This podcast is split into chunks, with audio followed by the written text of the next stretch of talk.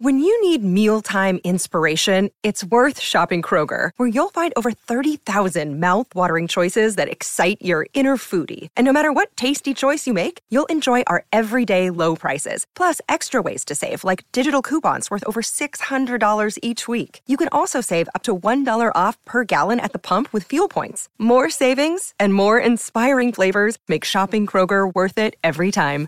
Kroger, fresh for everyone. Fuel restrictions apply.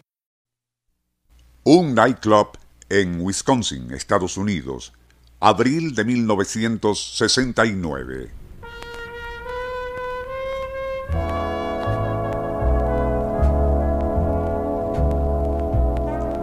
La orquesta, tras finalizar un número bailable y sin pausa, inicia los primeros compases de Stardust o Polvo de Estrellas. Al escuchar esa melodía, Donald Morton, quien se encuentra en la pista de baile con una amiga, de inmediato comienza a sudar frío. Los ojos se le tornan vidriosos y su cuerpo tiembla como una hoja.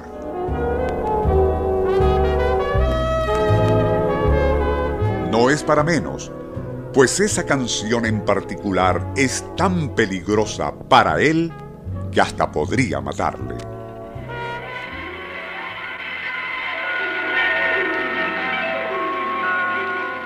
Nuestro insólito universo.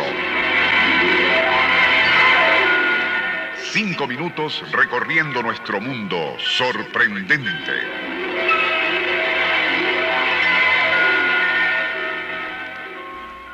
Mientras abandonaba el salón de baile, Donald le confesó a su desconcertada compañera que desde muy joven, con solo escuchar cualquier segmento de Stardust, con su ritmo dulce y cadencioso, se le presentaban síntomas epilépticos. Pérdida de agudeza visual, temblor, balanceo incontrolable de la cabeza, labios chasqueantes y crujir de dientes, culminando en violentas convulsiones. Otros tipos de música en nada le afectaban, y el fenómeno se le presentaba únicamente con Stardust y en el arreglo que fuese.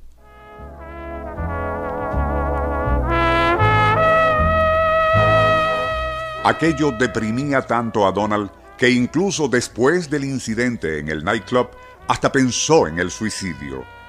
Afortunadamente optó más bien por acudir al Centro de Neurología de la Universidad de Wisconsin, donde y tras innumerables pruebas, el doctor Francis M. Forrester y varios colegas lograron definir el problema.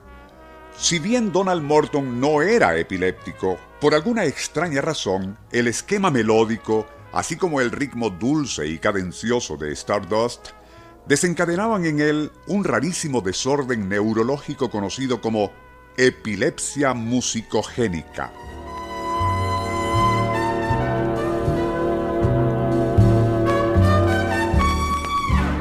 Pero si el diagnóstico de los especialistas había sido difícil, el esfuerzo para encontrar un tratamiento adecuado lo fue más. Curiosamente, y de todos los arreglos a la melodía de Polvo de Estrellas, el único que no desató un ataque epiléptico fue el hecho para órgano. El sistema terapéutico utilizado, demasiado complejo para describirlo en este corto espacio, involucró todo tipo de pruebas electroacústicas, así como la colaboración de varios músicos. Utilizando un método al que denominaron terapia de extinción, algo así como el condicionamiento de Pavlov, pero a la inversa, Donald fue sometido a un entrenamiento, o más bien condicionamiento auditivo, para que no respondiera a determinados conjuntos o clusters de notas y estímulos rítmicos. Luego, y al comprobarse que un arreglo de Stardust para órgano no le provocaba reacciones adversas, probaron con diferentes versiones, rítmicamente hablando, de la melodía, empleando un teclado electrónico, el MOOC, que comenzaba a ponerse de moda, que imitase el sonido de órganos diversos.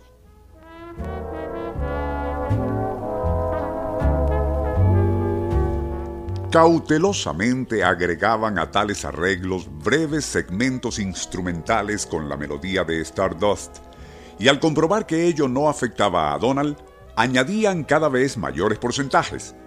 En total, y desde el inicio de tan inusual tratamiento, el paciente debió escuchar unas 16.000 veces la bella pieza que provocaba en él ataques epilépticos hasta que llegó el momento en que parecía estar inmune a Stardust.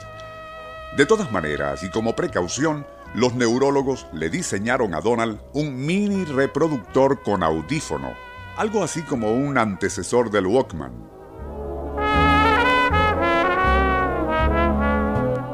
De esa forma, y si en algún lugar inesperadamente se escuchaba la música de Stardust, estando Donald presente, este de inmediato haría uso del reproductor con la versión vacuna de Stardust como precaución ante la remota posibilidad de que se le presentaran de nuevo síntomas de epilepsia.